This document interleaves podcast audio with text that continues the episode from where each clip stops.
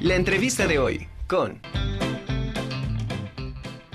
Pues ya estamos de vuelta aquí en la Conjura de los Necios y también tenemos como invitada a la maestra Silvia Patricia Arredondo eh, Domínguez, coordinadora de la licenciatura de Consultoría Jurídica de la Facultad de Derecho de esta universidad.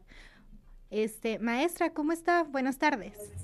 Hola, hola, buenas tardes. Hola. Muchas gracias a todos por la invitación y a la, hola, hola, y a la audiencia, obviamente, de la Conjura de los Necios, también por, por estar en la transmisión. Muchas gracias. No, no gracias a usted por estar aquí con nosotros y le damos la bienvenida. Muchas gracias. Maestra, nos iba a hablar sobre precisamente eh, procedimientos hereditarios ante notario público. Así es. Sí, bueno, yo, yo consideré o considero que este tema de procedimientos hereditarios es un tema eh, de mucha importancia y sobre todo eh, en muchas ocasiones para las personas que no están muy inmersos en el campo del derecho, pues un, poco desconocido, porque además pues es un tema un poco escabroso, ¿no? De, de, tocar, es algo difícil. El fallecimiento de una persona, sobre todo cuando es una persona cercana, un familiar o un amigo, pues trae consigo eh, una serie de procesos, pero lo más importante es pues tener conocimiento de una vez que esto, esto pasó, esto aconteció jurídicamente y patrimonialmente qué podemos hacer y cuáles son las alternativas con las que contamos para, para poder asesorar o auxiliar a estas personas que están atravesando por este proceso cabo, este, de pronto, pues tiene esta situación de que, pues lamentablemente tienes un familiar, este, que falleció y de pronto se te viene, aparte de la pena que sufres con la ausencia de, de tu familiar, pues se quedan situaciones, no sé, legales muy pesadas. Sí, y entonces, ¿cómo, cómo debemos prevenir de, de, antemano? Y si ya tenemos esta situación, ¿cómo se puede llevar a cabo?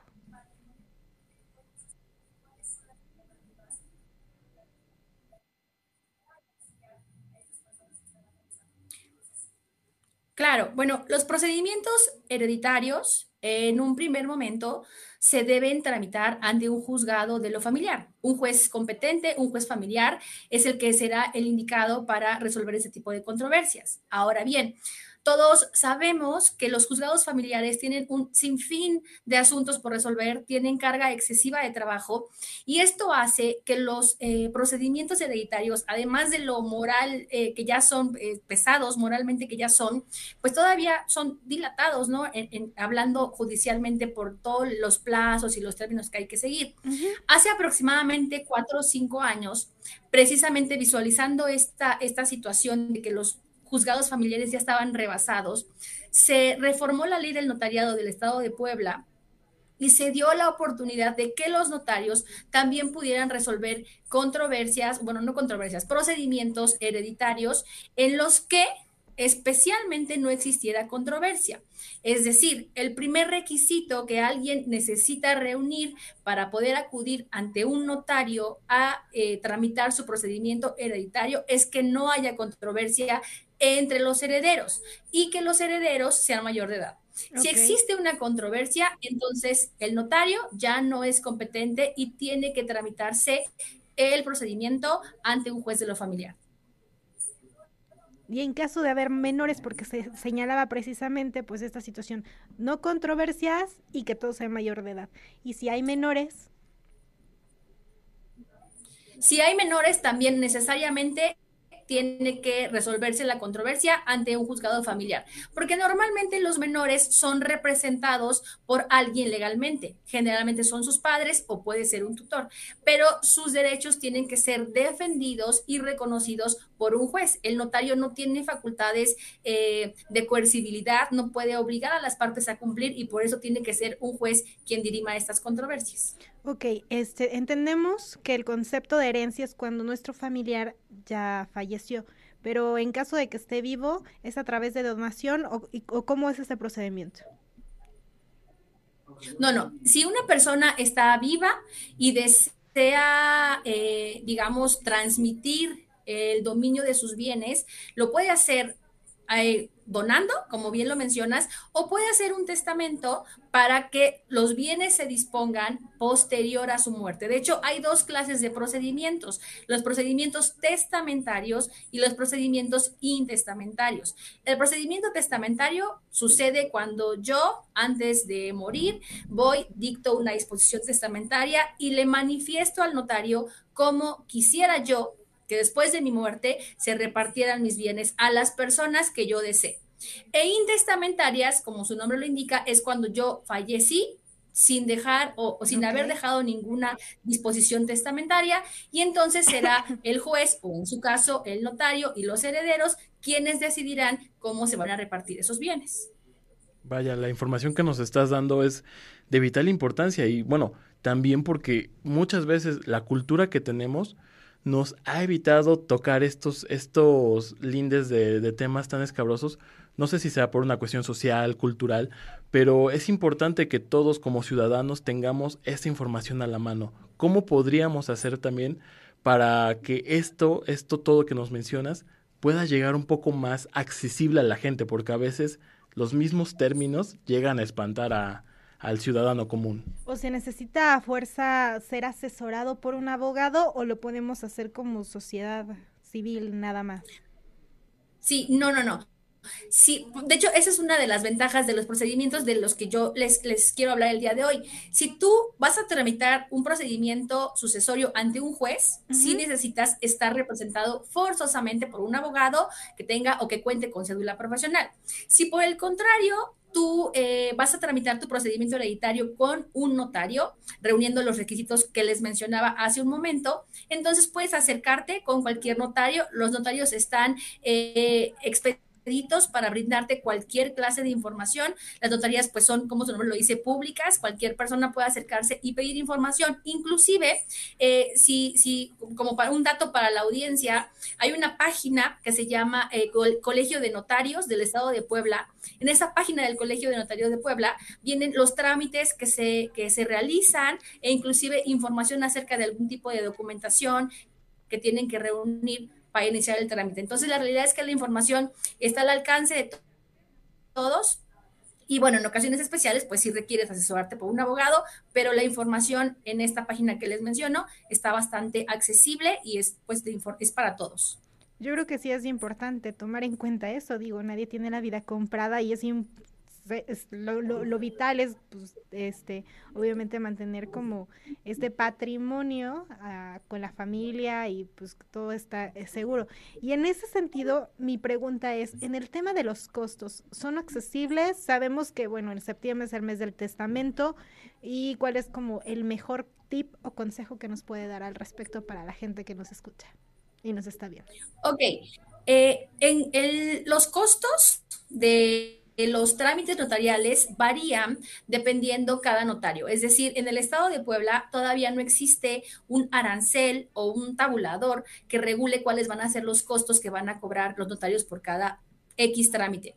Sin embargo, son accesibles comparándolo con el tiempo tan reducido que se lleva eh, el procedimiento. Por ejemplo, hablando de un procedimiento hereditario, testamentario, ante notario, prácticamente este podría resolverse con un solo documento, en un solo acto, y tendría un costo de alrededor de 20 mil pesos.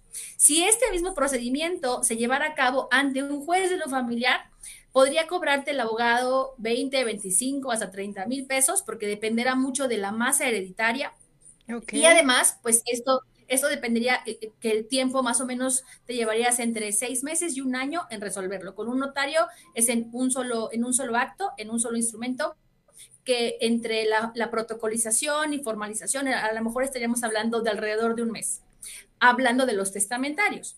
Y los intestamentarios, eso se dividen en etapas, son básicamente tres etapas es la declaración de herederos, los inventarios y avalúos y la partición y adjudicación. Más o menos cada etapa tiene un costo de 15 mil pesos por cada etapa, entonces estaríamos hablando de 45 mil pesos al final, pero los procedimientos hereditarios intestamentarios pueden tener una duración de hasta cuatro, cinco o seis años, por todas las cuestiones ante juez de lo familiar, ante juez de lo familiar. Ante notario, más o menos se resuelven en un plazo de tres o cuatro meses. Entonces, a lo mejor cuando hablamos de costos, pensamos que sí es un costo elevado, pero si pensamos en los beneficios por la reducción del tiempo, la verdad es que resulta ser un poco, eh, eh, más bien yo diría un tanto más beneficioso tramitarlo ante notario. Bueno, y tener presente siempre todos este, este tipo de, documentación que vamos a requerir, todo lo que va a conllevarlo, porque sí, dices, pueden ser tiempos de hasta tres meses, hasta seis años. Es importante que la audiencia, ajá, sí, pueda, pueda valorar, pueda hablar y pueda eh, tener de forma clara todo este, esta información que nos estás presentando, bastante valiosa. Así es. Y como bien mencionaban, también digo, todos este, estos procedimientos eh, provienen de una serie de, desconocimientos, quizás de falta de cultura, del hecho de, dictar una disposición testamentaria. La verdad es que dejar un testamento, dictar un testamento, eh, le evita problemas a nuestra familia, porque al final la persona se le llama en derecho el de cuyus, la persona que fallece, eh, pues ya no está, ¿no? Y los problemas se quedan para, los que sí subsisten todavía en esta vida y, y son cuestiones que pueden llegar a ser muy tormentosas, muy tardadas. Y bueno, mencionabas algo del mes del testamento. Cada año es un programa social impulsado por el gobierno federal. En septiembre es el mes, del testamento. Y lo que normalmente un testamento... Eh, es valuado dependiendo el costo total de la masa hereditaria. Eh, en el mes de septiembre solamente se cobra lo relativo a los derechos de, eh, inscripción en el registro y algunos otros impuestos relativos, y más o menos es un eh, aproximado de mil, mil doscientos pesos, mil quinientos pesos, dependiendo de la ley de ingresos del año vigente. Entonces, es un costo bastante, bastante accesible. Muy accesible. Entonces, bueno, desde, desde, desde ya invitar a la audiencia a que en, septiembre se acerque con los notarios para preguntar los requisitos y, se opte por, por dictar testamento. Podríamos decir que es un tema complejo y que de pronto medio burocrático y todo, pero bien vale la pena y aprovechar pues el, el mes de septiembre para hacer todo esto y de alguna forma tener como una mayor certeza de nuestro patrimonio y que quede en manos de nuestros familiares. Así es. Pues bueno, muchísimas gracias maestra y bueno, esta información es muy valiosa. ¿Alguna, alguna última recomendación? No, pues nada, básicamente, eh, si se encuentran en alguna posición si de, tramitar algún eh, procedimiento de esta naturaleza, si conocen a alguien, lo más recomendable es, es decirle que, lo que tiene, lo primero que tiene que, buscar o que reunir son actas del registro civil, actas de nacimiento, actas de, matrimonio, que demuestren el entroncamiento que tienen o la relación de parentesco que tienen con la persona que falleció y eso es lo, lo inicial, lo que, se, lo que se debe tener inicialmente para poder eh, comenzar con un procedimiento de esta naturaleza. Y bueno, hoy en día ya las actas eh, de, nacimiento, por ejemplo, se obtienen en línea por 140 pesos. Entonces sí, desde ahí, empezar por tener en regla sus documentos, actas de nacimiento, actas de, matrimonio, y con eso van teniendo ya un paso adelante. Pues muchísimas gracias y bueno, pues estamos este, siguiendo con este tema. Muchas gracias y agradecemos su participación del día de hoy. maestra por este. No, muchísimas gracias a ustedes. Estamos para servirles. Cuídense. Un abrazo. Feliz año.